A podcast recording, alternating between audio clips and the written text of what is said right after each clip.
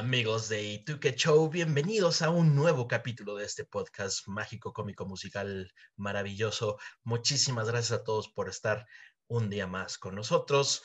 Hoy, este, este programa es, es histórico, es icónico y es diferente porque tenemos a nuestra primera invitada internacional. Es correcto, señores. Tenemos gente internacional en este programa, no rompemos barreras pero es, padre porque la idea es, es que conozcamos también la perspectiva de alguien que vive en otro país, que tiene otra cultura, que tiene otro conocimiento y otro punto de vista y que nos los cuente. Pero bueno, este podcast estará en inglés porque nuestra invitada viene desde Inglaterra o el Reino Unido, como le quieran decir. Les quiero presentar a mi muy buena amiga Seppi Dev, o Seppi para los cuates. Ella se graduó de la Universidad de Kingston, allá en Londres, en el 2016 y empezó a trabajar para la BBC Después se cambia un poquito al tema de la publicidad y se fue a Singapur seis meses para trabajar en una empresa local de medios que, de medios que se llama The Smart Local y trabajó en su división de YouTube. Actualmente regresó al Reino Unido y trabaja para algunos youtubers como Korean Englishman y Jolly, en la cual ella es la directora de producción y edición. Es curioso porque yo la conocí en la universidad, eh, teníamos una maestra inglesa a la cual le mando saludos, no creo que me escuche, pero saludos, y nos conectó con sus alumnos de Inglaterra, hicimos una videollamada nosotros aquí y allá, y ahí nos conocimos y nos hicimos amigos. Ah, hemos hablado creo que dos veces y esta es nuestra tercera vez hablando, pero bueno, yo estoy más que contento de tenerla aquí porque ella es una súper diseñadora chingona. Y bueno, vamos a preguntarle a Sepi.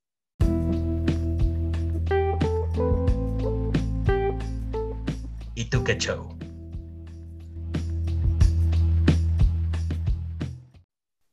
Hola, hola, hello, hello. See, I know a little bit of Spanish. That's awesome. Welcome, welcome, Seppi. Welcome to this show. Thanks a lot for taking the the call. I know it, it's uh it's already late there, isn't it? Oh no, it's fine. I I feel like it's more of a pleasure being on your show and being the first English speaking guest. You are the first international guest in this in wow, this show. Wow, wow. So uh Welcome. My this honor. is our pleasure to have you. Um, I was telling everyone that it's it's so funny how we met. Like yeah. we had a, a common teacher back in mm-hmm. uni, which connected us as, as a classroom, you know, like the English yeah. classroom and the Mexican classroom. And since then we've been like friends, but we only talked twice in, in like Skype or something. Yeah, literally. But we, we we we talk a lot on Instagram and whatever and follow up and all that. And this is how we've been like for four years or yeah, so, three years. Like four, yeah, four years now. It's crazy because I graduated in 2016, which I understood you mentioned. I was like trying to understand. I was like, oh yeah, okay, I kind of know where Brian's going with this. so it's been yeah four years because we did that project in three years. Um, no, in third year we did that project. So it was Kieran, our tutor, who was at my uni in Kingston, and Ella on your Ella Ella Britton on an yeah. ours shout out. yeah, which uh, yeah, I, I recently said that like like shout out, and I don't know if they're listening. I don't yeah. think so, but if, it, if that's the case, hello to everyone. yeah, it's amazing. and uh, uh, allow me to say hello to if if any English uh, audience that will hear us if you if you share it allow me to say hello to everyone from mexico we're so glad to to share borders like to expand our borders with everyone and hope you enjoy this little chit chat we're going to have with seppi. Uh, seppi i'm going to talk a little bit and ask you about how how's life been this 20 crazy 2020 in the uk um, how have you been? Like uh, how's been lockdown or news or whatever this chaotic year has been for you yeah, 2020. I think for everyone, I can safely say it's been a pretty crazy year, right? It's just, you know, obviously we couldn't predict how 2020 was going to go. And it's a shame because we had a lot of exciting projects in like the loop for the YouTube channel. I'm like managing, well, like editing stuff for. So it's a shame because we had some really exciting travel plans. But obviously, because of Miss Coronavirus, we couldn't unfortunately go through with those plans. So I'm sure, like everyone else, we had to think and replan about work and how we work for even from the office like we had to start working from home and the UK government I don't know so much about Mexico but in the UK they didn't really deal with it very quickly I'd say, and they weren't so hands on, which is a shame. But you know, it's you know, in a way, I feel like it's been more of a learning progress. I think 2020 and doing a lot of self reflection as well, which I think has been really important. You know, because we've just been forced to work from home majority of the year, and I've just been learning that you know it's been a struggle to keep motivated.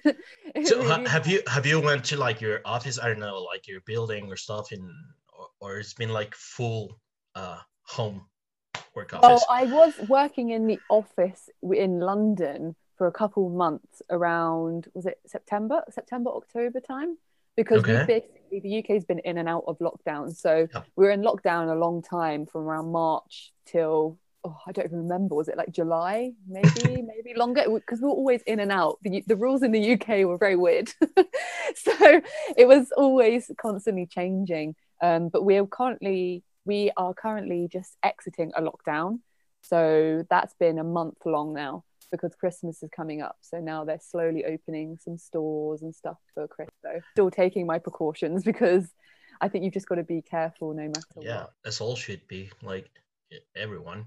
Uh, well, let's not talk about sad news and yeah. boring news like let's coronavirus and lockdown. Yeah, I just want like everyone to know how how's it going. But uh, tell me, you're a designer, as myself. Yes. Why? Why? Why am I?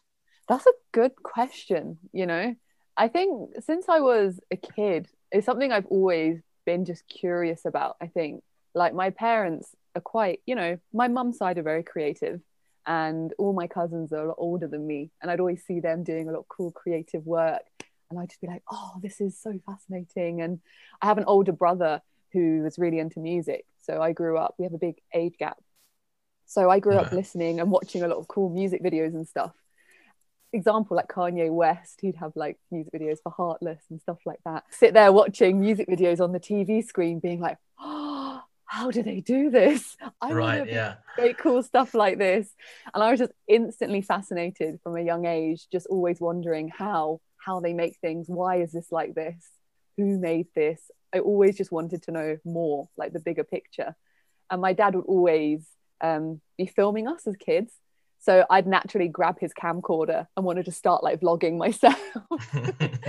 so so be, taking selfie, selfies since uh, when it wasn't a thing. Yeah exactly. Who knew? I was taking selfies as like a five-year-old on the camcorder however really zoomed up to my face. But it was great and i think that was my natural kind of first i guess the first signs of me showing yeah. that that i wanted to be somewhat a creative or i really enjoyed the creative things in life and anyway, when I went into high school, the high school I was at was actually a technology college. So we yeah. had to take a technology route. So it could be, you know, fashion, it could be woodwork, it could be more 3D, food, or graphics. And I naturally just went to graphic design because I was like, I'm not very good with woodwork or machines. At the time, I couldn't really cook. I can now, don't worry. Okay. Um, that's good. So then know. I thought graphic design. I was like, you know, I'm always on computers. I'm always editing things and stuff. So I naturally was like, graphic design is the route I'm going to take, and I just ended up loving it. I just ended up loving the whole thought process and coming up with ideas and making things happen and discussing things. I really, really enjoyed. Do you agree with me? Like now, when we do like this perspective of ourselves when we were mm. younger, and you said like, yeah, I was on this on this on this path and it's like yeah I nailed or or even if if it's not yourself if you see like a friend and like yeah I remember when we were kids or when we were in high school or whatever like yeah. you had that thing that you right. are now like congratulations yeah yeah it's so true and it's really interesting you brought that up because in the UK there's this thing called an art foundation I don't know if it's as familiar in Mexico but basically it's a year you do after you've gone to college and before you go to university if you want to go to art school like art universities or design schools and you don't have to do it but they recommend it so i thought okay. oh i'll do it because i'm still a bit uncertain if graphic design was the exact route. And it gives you a year to kind of explore different avenues as well. And when i did that course um, i ended up obviously doing graphic design. And then my tutor was like i messaged her when i was in uni and i said to her oh i'm doing quite a lot of film work now. And she messaged me just the simple sentence of i knew it. Yeah right. Yeah that's it. I knew it. And it was so funny because it hadn't dawned on me.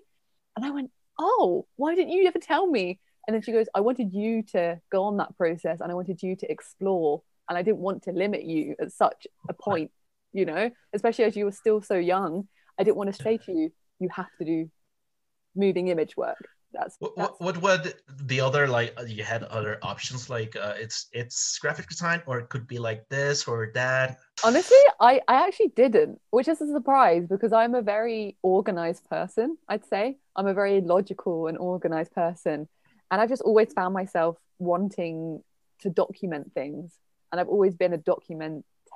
Is that even a word? Just, i don't even know yeah we just invented a new word guys it's going to go into the oxford dictionary next year but i've always naturally documented stuff like I said, since I was a kid. And graphic design for me, out of all of the routes, was something that I just naturally, I naturally leaned towards because it, there was no that you always kind of had to solve a problem in one way or another.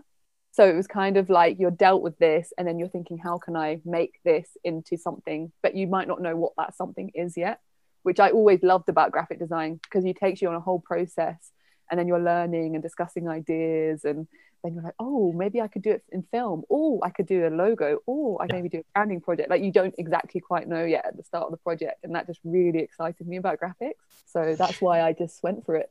so perhaps you, you just answered my, my next question, but oh. let's do it anyways. Doesn't matter. Um, right now, you're like a fully designer now. You're like you are a designer right now. You're not a student anymore, and anything yeah. you have experienced, you've you've you've gone a path i mean it's not if it's not a long path but you, you have some experience now what is the most uh, the most enjoyable or the most awesome thing you think about design that perhaps you can inspire someone else that's designing like this is the thing i like the most about design right now that's a really good question i don't know like it's hard because i think with design it's so broad which i think is a great thing you know? I think like with design you don't necessarily okay something i want to say with design is you don't necessarily have to have the education to do it you know?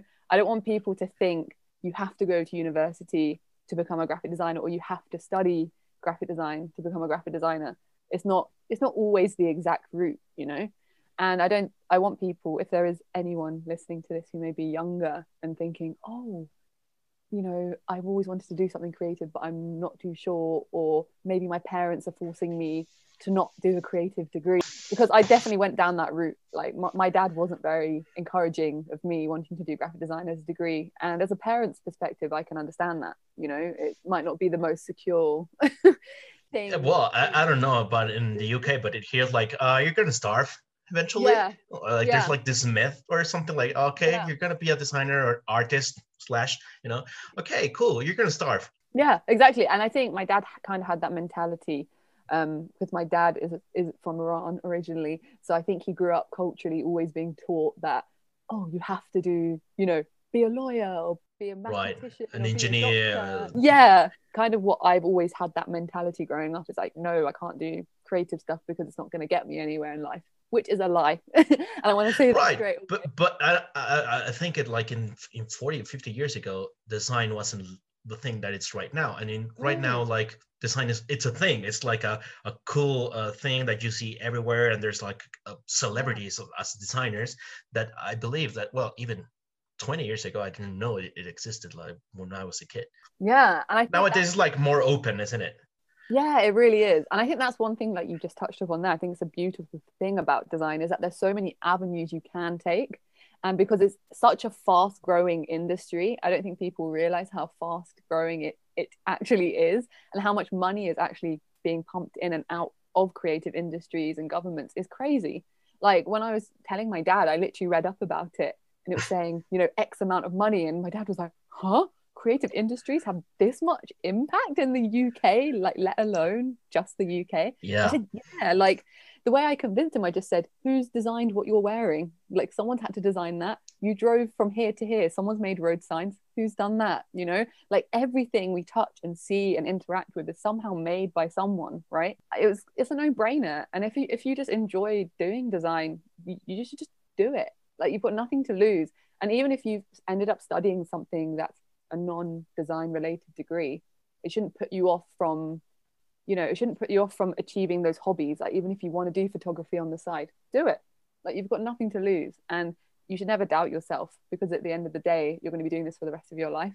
So right. you have to do something that you can somewhat enjoy, you know? And I think that's cool. really, really important in life. Okay, let's talk about Singapore. Oh, tell us about Singapore. Like, okay, what?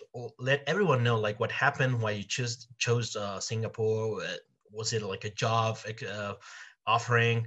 Tell everyone what went on in Singapore. Wow. okay, sure. Well, um, it's really interesting actually because I actually had worked in advertising before I was going to Singapore. I've always had a big interest in adverts and just working with really amazing clients to make really exciting work. And I'd, I'd only worked there for a few months and I had a bit of a rough time. It was a bit difficult for me. I think I was still figuring out what I wanted and it wasn't the, you know, it wasn't the best time for me because I joined a really odd time, I think, as well. And then I said to myself, okay, um, I'm going to take some time, you know, just to reevaluate. I was going to apply for jobs and then I actually had a, a holiday planned going to Singapore with a friend. I'd already booked it like ages ago. So I went, and then my friend said to me, she goes, "Why don't you like look at something here? You know, you're enjoying it. I know it's a ho- only a holiday, but just look. Like when you go home, apply for something." I said, "Okay, sure." So I went back. I still continued applying for jobs in the UK because I always had this vision. You know, when you go on holiday, you only see it for a short amount of time, right? Seeing it through kind of rose tinted glasses I didn't want to just assume this is how it's going to be because I just enjoyed it on holiday. But I thought, oh, screw it. You know, I've got nothing to lose. I just applied for a couple of things. I managed to get in touch with someone who worked at this YouTube company. I've always been interested in YouTube. And then they were like, yeah, sure, I'll pass over your details, blah, blah, blah. And then they were like, yeah, we've actually got this scheme, apply for it. I applied. And in November, they replied, being like, yeah, we'd love to interview you and I was on holiday like at my cousin's place in Germany at the time. I thought, oh, oh crap, what's going to happen? Am I going to be in Singapore in the new year? What's going on? Right. And then I had a Skype interview, etc. And then it got to December, and literally, I think an hour after my Skype interview, they went, yeah, we'd love to have you. I was like, wow, okay. So I had about two and a half weeks or so because it, it was like December now, and I had to get a visa, had to pack right. my bags think about how am I going to get to Singapore and then find somewhere. And it was just crazy. It was absolutely mental. And then I thought, screw it, like new year, new me. Perfect is. timing, isn't it? Perfect timing. Yeah. And I think it's something I really needed. I needed something new and something, you know, somewhere that could challenge me as well, because I didn't want somewhere that I was like, oh, I could find it easy. And I think being in a new country, not knowing anyone, going somewhere for six months, I think is a bit of a challenge. so it is. It is. I thought, why not? And I went and um, I was working in their YouTube channel as being an editor and a producer. And I hadn't really done too much of that before. Like I'd done video editing in my previous jobs, but I hadn't really done so much planning and researching and producing stuff. And I absolutely loved it. It was so full on. I was learning filming techniques, I was learning some editing techniques, I was learning a lot about the culture, the food, the people, like absolutely amazing. And if you ever get an opportunity like that, that comes onto your plate, I would just say take it if you can do that. It doesn't matter if you're like Mexican, English, Canadian, American, Cambodian, German. It doesn't matter. You had the experience of working uh, six months in a foreign country, and I think I haven't done it, and I want to do it. Like go outside.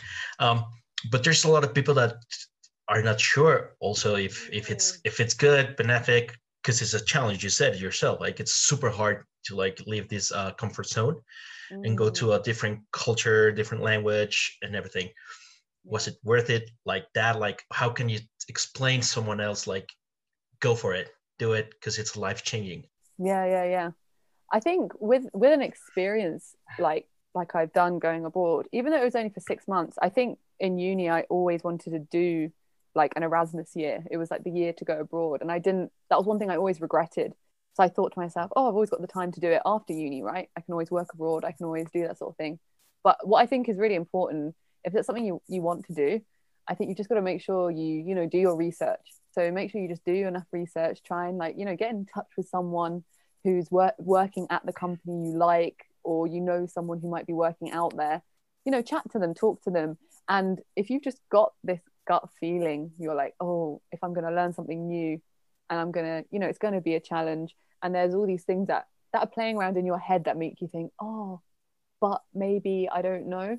And if it's all work related in terms of oh, you might find it hard you might find it this that's more of a reason to do it because if you're feeling so comfortable at where you are now it's just like you feel like you're going to be a bit more stagnant. And i think that's more of a loss than going somewhere for a short amount of time learning something completely new me- meeting lots of amazing people.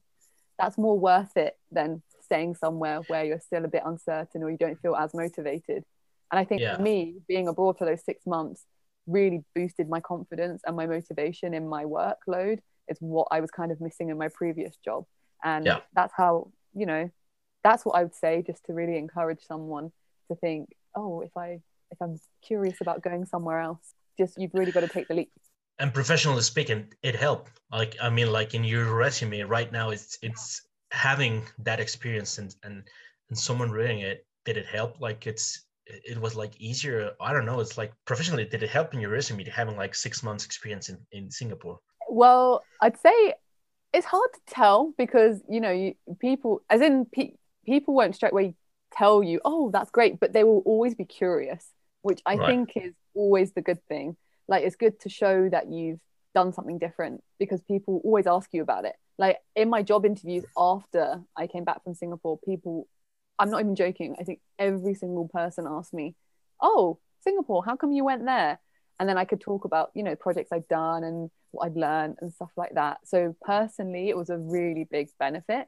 And i think companies definitely did see that because they'd Yeah. always ask about it. Because if they're not asking about it that just shows they don't really care so much right? Right. So I think it's always somewhat of a benefit, but you might not really notice at first. But after my interviews, I started realizing, like, oh, okay, actually, people are asking me about it, which might be a good thing. yeah it, it, it was it was a good thing Let, let's talk about the present right now yeah. what are you doing what's your job what's your responsibilities like tell us what's going on right now Ooh. So at the moment, I'm actually working for a YouTube channel which is based in the UK called Korean Englishman and Jolly. So Jolly is their second channel. I'm more focused on Jolly. I only help out with little odd bits here and there on Korean Englishman because the content is mainly in Korean, but it is subtitled in English and Korean if you're interested in watching. So um, Korean Englishman is more based on, you know, introducing Korean culture to like friends and family and celebrities and stuff, which is really exciting. It's a really great channel. And if you haven't checked it out, I would totally encourage you to do so because it's really fun, like really, really fun. And then Jolly, the channel that I work for, is a bit more international per se in terms of like it's more of a react channel. So we're kind of reacting to food and snacks from across the world. And we're also reacting to music videos and then kind of memes. And you know, it's very fun, Yeah. very like relax and chill kind of channel, which I've always enjoyed doing work for because it's just it's just fun, you know, like the content we can do is just endless. Like we can do anything that we want, which is great. Like that's the big benefit of working in YouTube. So you I can do whatever you want you can do whatever you want, literally. there's someone watching Yeah, if, there- if there's someone watching you, you can always experiment a bit, which is great. So basically, I, I help come up with ideas, but I'm always filming and editing. So that's those are my main priorities within the job role, which is really so i have a question that Yeah. just came up and since i've known you like you've always been into filming photography and mm. editing i'm sure design help. And that's the question. How does design help you now being like a an editor? How, how is that combination? It's really interesting actually. It's a really interesting question that you've just asked because for me i think studying graphic design helped me learn what i don't like funny enough. Like in oh university. cool so like what i did in uni was certain things i tried a bit of everything and it made me realize more of what i don't like and what Okay, hold on, hold on. what is it that you don't like come on spit it out spit is, it out okay, okay. I'm not saying I don't like in terms of um, you know, I can appreciate the work, but I don't like it because I just wasn't, you know, I just realized I wasn't good at it. So, and I, I didn't like it because or it's boring. Me, yeah, it just wasn't interesting to me. Like typography, I love looking yeah. at it and I absolutely adore typefaces, but I just didn't think it was great. So I just straight away knew like that wasn't for me, you know, and designing like logos and stuff. I was like, okay, that's more of the stereotypical, you know, quote yeah. unquote, what people think graphic design is. But graphic design is so much more than that and I think the course I was on was very ideas based. And that's always what my thought process has been. I just love making ideas come to life, no matter what way it was going to be. So, like in third year, a bit in second year, we had some film projects. And then in third year, I started taking on some more film related ish projects. And that's to me when I realized I was like, oh, this is this is more of what this is it. I want to do. Yeah, like th- this is it for me, sort of thing this was it. And then what I realized in my job roles was that what graphic design has really taught me is just my thought process and my way of thinking. I think that exactly. can that can easily apply to any creative job role you have. Like no matter mm. what design role or any creative role you take on, like there are these five things we were taught in uni. It's the five W's, and this applies to any like any creative job role. In my opinion, it's like who, what, where, when, and why. And yeah. whenever I'm editing a video, I just think to myself, okay, so where is it going to be posted? YouTube, right? Who who is my target audience? Okay, say for example, I'm doing a video on Mexican snacks. Well, it's obviously going to be towards people who are Mexican, like Mexican right. people, or those who are interested in Mexico, you know? Who have vis- visited and they're like, yeah, oh, I tried exactly. that, right? Yeah, exactly. And those who've been like, you know, I love that. This snack, I totally tried that when I went to Mexico, or oh, I know that's a really great Mexican candy. So these are the things you start thinking about that even when video we're doing videos, you think to yourself, hmm, okay, how can this work? And even we have to design thumbnails, right? That's like a very little bit of, you know, you know, design work in a way. But you do have to think about the visual elements that are going on. Like, is this truly, you know, representative of what we're trying to say? So there are a lot of elements in video editing and posting videos that you might not realize that you know it's design. that yeah it's design it's design because yeah because because people think that graphic design is just making logos and it's mm. not or, yeah. or, at least in my case that that i studied industrial design it's like okay you do furniture yeah. it's not it's uh and there's a lot of people that's going to be in this show here that uh they are graduated industrial designers but nowadays mm. they do something absolutely different like yeah. there's people that own a, a restaurant but they design you know mm. Uh, I mean, backstage, if you could say it, they design something. They decide the brand, the concept, the the whole idea, and uh, perhaps the menu. It's it's been designed, right? And and it is. And and and and this is your case. Like, okay, I'm editing, but I'm designing the strategy, perhaps, of how to to create this video. Yeah, yeah, yeah, exactly. So you, there's a lot to think about. Like, there's so much to think about in terms of when you're editing too, and also as a video editor, like when I'm actually editing the videos, I add on so many. I love adding on graphics. I love adding on these like visual effects and stuff like that. And I learned bits of that when I was in uni too, because I was naturally interested in that. So then I start asking yeah. people, and so there were elements that I learned technically, like technical wise, that I learned in uni that I was like, oh, I can, you know, I can apply this, which was great, you know. And yeah. I think it kind of came naturally to me because of just the way I think video editing kind of, kind of became I'll repeat that. I think video editing kind of came a bit more naturally to me than I realized because of the way I was taught at uni and the way I was taught yeah. in schools. And because a lot of it's storytelling. And with graphic design, you are telling a story, but in different ways. So I think that's why it's equally the same in a way. Yeah, personally, I think that designers, what they really learn is that design thinking. Like that mm. that way of thinking it's what's mm. the plus of being a designer whatever you are fashion or a vehicle or a graphic mm. industrial whatever it's the way that you think that mm. it's the plus that you learned at school or or not or not even school like whatever process you took um you once asked me about a candy because oh, you were yeah. doing a reaction video about Mexican. Let's talk about because yeah. for all our Mexican friends that are listening, you did a reaction uh, video about Mexican candies, I presume. Yeah. Tell us about it. What were Yeah. the? I mean, we're gonna post on our social media that video if it's out now. Because it ha- hasn't actually come out yet. But whenever it's out, we're gonna post Yeah. it so the people know what we're talking about. yeah, so tell us. What was it like? How, what was the whole concept, and what were the reactions or whatever? Like, what was the experience of having Oh. Mexican candies? it was so interesting because I think, if I'm not mistaken, this was filmed during the first lockdown. So that was quite a while ago now.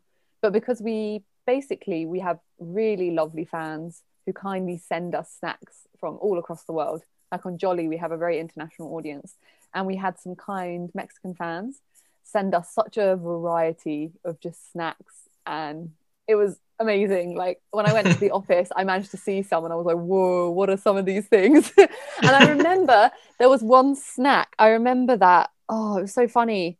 I think it was in this video, or it might have been another video. There were. I remember messaging you on Instagram. What was it? There was Yeah, it was like the- Yeah, What was it called? And you said it's really good on pizza. That's all I remember because I was trying to think, figure out what it was. I think that was a different video, but it was a Mexican food, like a nice top, like canned food. That's it. It was a canned food because we did a video on canned Right. food. Yeah, and you were saying it's really good with pizza, and I was like, this is so crazy. I wouldn't have imagined it. I think it was kind of like a corn thing. It was like corn or yeah. Well, we, as you know, we all love corn in in Mexico. and We have like a thousand things that we can do with corn. I love that though. So so yeah, it, it's like a topping with pizza in such a weird way. Once we, we I don't know if you do it, but we put ketchup on pizza. Yeah. Okay. It's not a big, big thing here, but people do it. Like I've seen people do it. Uh, This is like the thing. Like if you if you don't do it, you're weird. And once I was in the U.S., we were in the pizza restaurant and uh, we ordered and everything, and, and I was asking the waiter, the, the waitress, like, "Excuse me, you have ketchup?" And she was like, Yeah. uh, what? Yeah, What? ketchup. No Uh, no. And I was like, what the kind of place is this? And, and she was like, we have tomato sauce. Like, the, do, you, do you want that? And I was like, eh, it, it will work. Yeah, sure. And I was like putting this tomato in my pizza, like super normal to me. And everyone was like, what the hell is he doing? You know? But then That's again, so in, in, that, I don't know if that's like a US thing, but I was in Colorado and they, the, the crisp, they would dip it on honey. Ooh. And that to me was like, what the hell are you doing? Yeah. But it's really good. It's really good. And I recommend it. Like, put some honey oh, on Oh, the I crisp. try that. It's delicious. It's delicious. Oh And my now I do that here in Mexico, and everyone's like, what's wrong with this dude? yeah. That's so brilliant. So this is what's so cool because with the channel like Jolly I'm working on, I figure out all these new foods and things and cultural things I've never ever heard of ever in my life.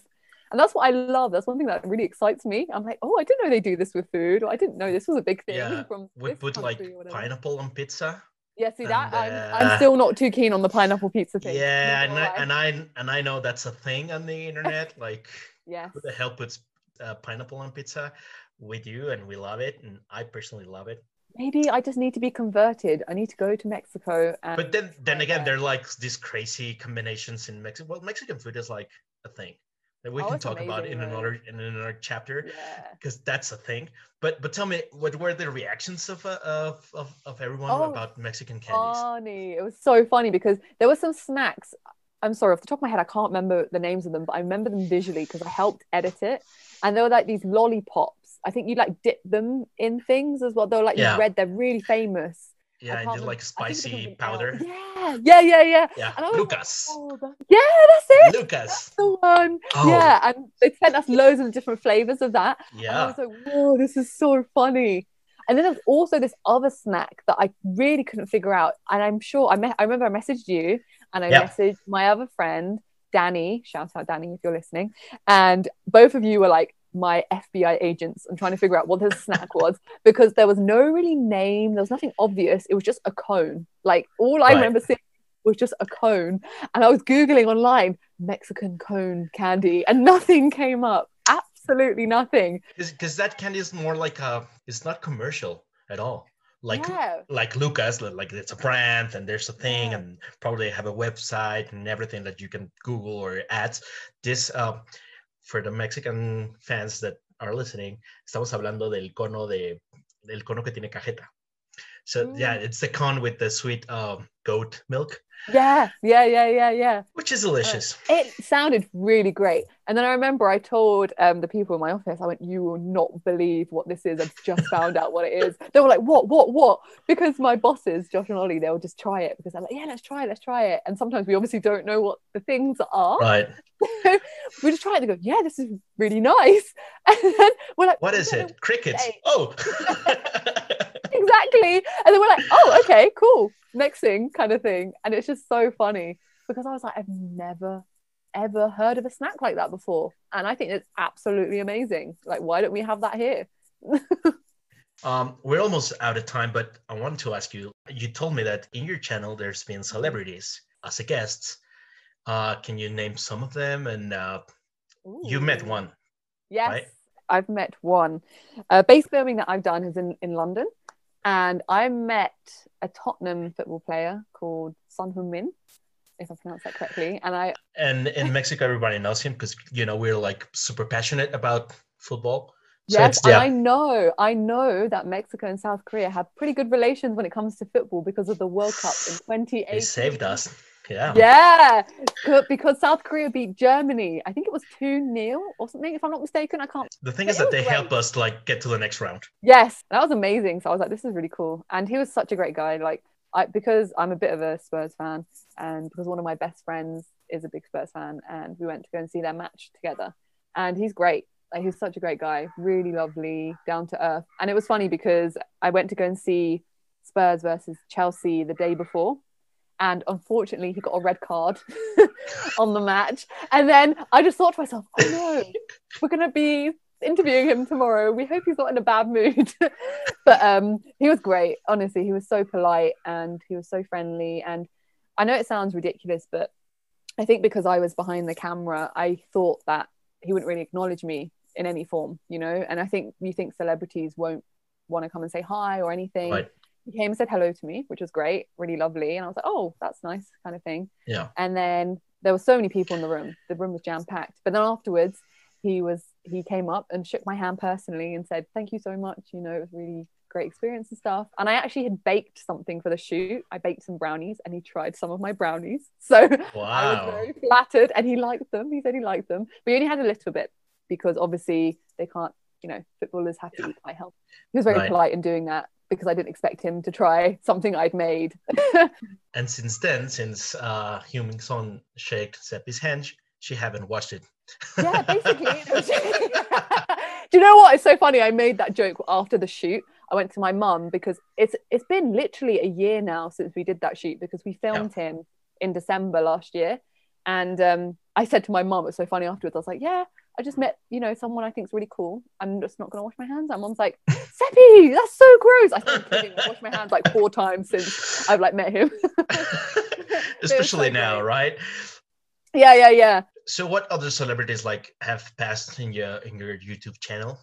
Yeah, well, the celebrity stuff's mainly on Korean Englishmen. There's a lot of Korean celebrities. Okay. Um, if anyone out there is a K-pop fan, there's a group called NCT, which were absolutely great. If any Mexican fans might know, but also there's people like David Beckham, who Whoa. obviously I think majority of people will know. Yeah, worldwide star. I think we might know who he is. And he was apparently he was great, and you know in the video it came across he came across so well, and he's such a foodie, which I didn't realize. He's really into his food, and he knows his stuff, which was amazing. I remember you you passed with the Lewis Hamilton video, Yes. and he was Yeah, also yeah. trying like food and stuff. It was it's, it's it's really fun to see them react, right? Yeah, and it's great because obviously Lewis Hamilton has a plant-based diet. The guys they filmed him in Milan, if I'm not mistaken, because it was like Yeah. a Tommy Hilfiger collaboration they did, and we actually found him like vegan kimchi as well.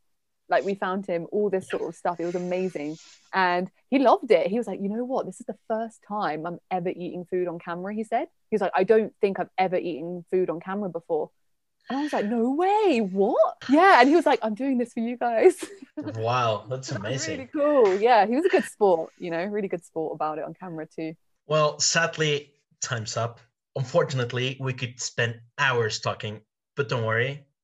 There can be a volume two of this episode, and we would love to have you back in in some time and continue our chat because it's super interesting. And catching up with you, like what's going on, what's happening, uh, like everything that's happened. Thank you so much. Thank you so much for being with us. It was a pleasure. It was so much fun. And it's always great to know what you're doing. Likewise. And thank you for having me once again. I feel so honored and such a pleasure to be here please share with us your social media and your uh, Jolly social media. Where can they find it? How can they type it on YouTube, whatever, so they can know what the hell we're talking about. So, if you want to find any of the channels I was talking about, if you just go to YouTube and search Korean Englishman, which is the main channel with more of the celebrity based and Korean cultured food related stuff, and then Jolly, which is for the mixed all the mixed bunch of fun reactions and food videos. and then, yeah, my own social media is at Hello Sepi, which is S E P I. If you're wanting to chat, hit me up. yeah, if you have any question, if you have any doubt, if you want to just like ask her anything, there she is. Uh, yes. Thank you so much, Sepi, for your time. And yeah, we wish you all luck, all success, and let's hope lockdown is over soon and we can meet one day soon. Yeah, I hope so too. Hopefully, let's hope and keep praying. Big hugs from Mexico, from all our Mexican friends, uh, to all the English fellows. Uh, and stay safe, everyone. And thank you so much, Sepi. Thank you. Thank you very much. Pues algo tuvieron amigos, eh, una charla súper buena con, con Sepi para, para ponernos al, al día. Eh, nos, nos, pasó sus cuentas en Instagram y en YouTube, eh, Korean Englishman en YouTube y Jolly ya, saben la dinámica, nosotros en redes sociales vamos a estar poniendo todos. Síganos a nosotros, arroba con C de casa para poder saber más del trabajo de CEPI. Y esto fue todo por hoy, amigos. Hoy cruzamos el charco y nos fuimos hasta Inglaterra para hablar y estuvo increíble. Yo soy Mau Sánchez. Sigan con nosotros y nos escuchamos en otro capítulo de Y tú Show. Chao.